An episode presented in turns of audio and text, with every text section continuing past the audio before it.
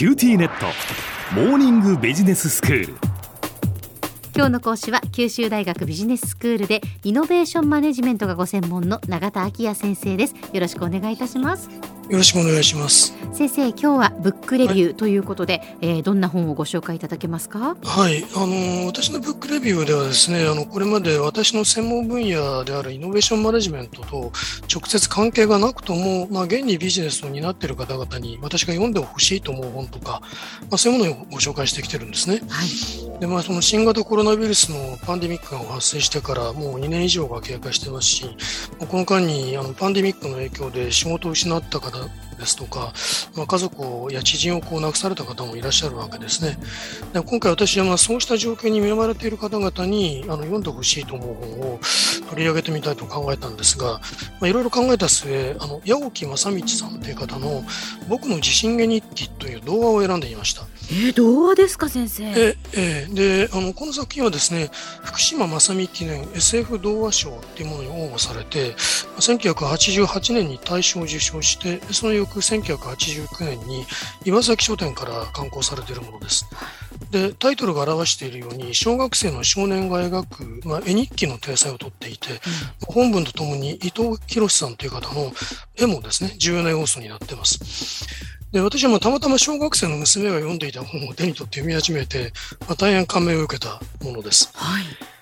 で、あの、ストーリーなんですが、あの、この主人公の少年の日記が7月22日の日付で、えー、書き出されます。おばあちゃんとママはいろんなことでよく喧嘩をするという書き出しで始まるんですが、うん、この喧嘩の原因っていうのは、その贅沢に対する観念の違いなんですね。はい、まあ、少年のおばあちゃんには、毎日お風呂を使った後、夜中にこれをきれいに掃除して、きれいなこう水を入れておく習慣があります。でまたたくさんの缶詰をおばあちゃんが持ってるんですね。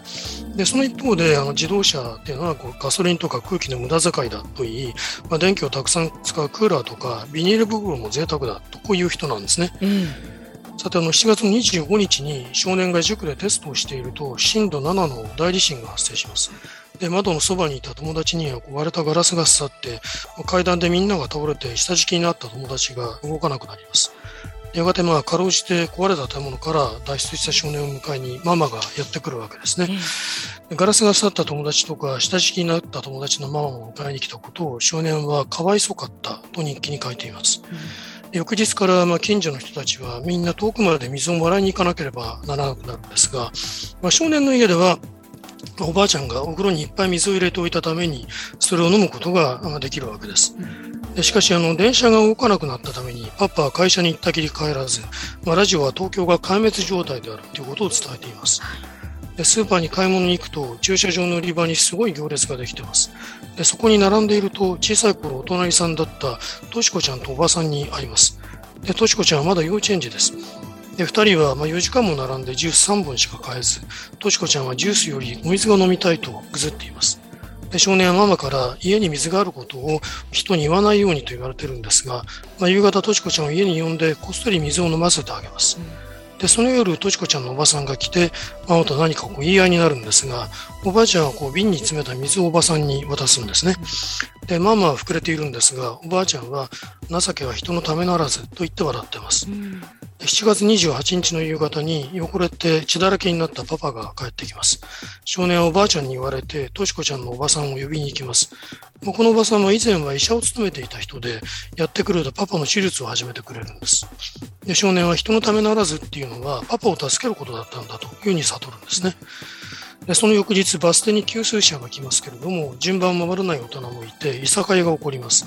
で4月30日の日記には、学校で子供たちに乾パンが配られるんですが、少年がとしこちゃんと一緒に家に帰ろうとしていると、3人の大きな子供たちが現れて、乾パンをよこせと言われます。少年は怖くなり、まあ、乾パンを奪われますけれども、としこちゃんはぶたれても乾パンを離さず、バーバーの泣き出すために、3人の子供たちは逃げ出します。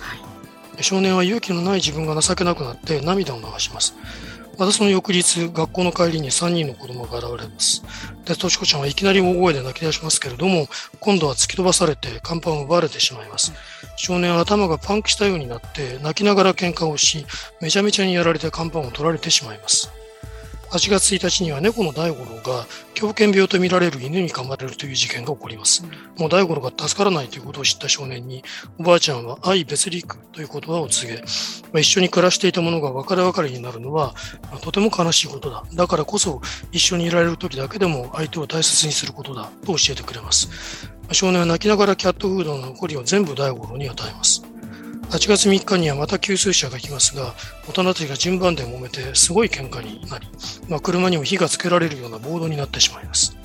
やがて少年の住む町に伝染病が発生して町が封鎖されます。少年はとちこちゃんが学校に来ていないことに気づき、乾パンと水を持ってとちこちゃんの家に行っています。とちこちゃんは真っ赤な顔をしており、奥から這うようにして出てきたおばさんは、もう来ちゃダメよと少年に言います。8月7日には少年も発熱します。でこの後、日記は途切れ途切れになりますけれども、8月20日に少年は夢を見ます。川の向こうにおばあちゃんととちこちゃんと大五郎がおり、おばあちゃんにはあのママのところにお帰りと言われます。8月28日に少年はようやく家に帰ることができますが、家にはおばあちゃんがいません。その翌日少年はおばあちゃんが帰ってこない人になったのだと告げられ、涙をボロボロ流して泣き、愛ベスリックという言葉の意味を悟ります。でこうして少年にいろいろなことを教えてくれたおばあちゃんも、少年が必死に守ろうとした少女も、可愛がっていた猫も死んでしまいました。しかし、だいぶ歩けるようになった8月31日の日記に、少年は次のように記します。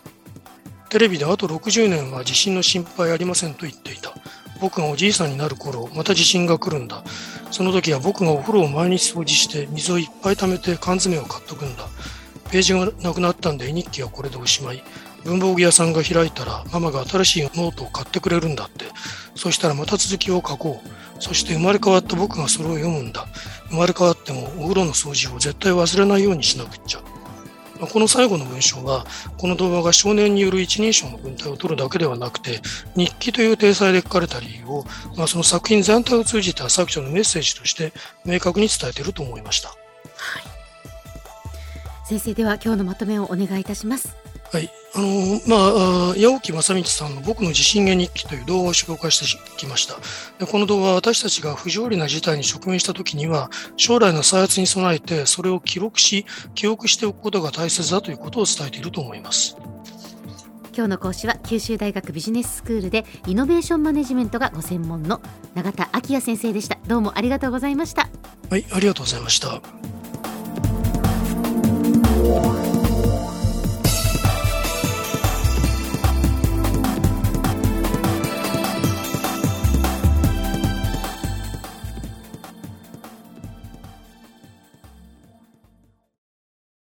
QTnet。私を捨てて他に乗り換えるの？君は僕には高嶺の花すぎたんだ。それに彼女はありのままの俺をそのまま受け入れてくれるって。今お使いのスマホそのままで。乗り換えるなら QTモバイル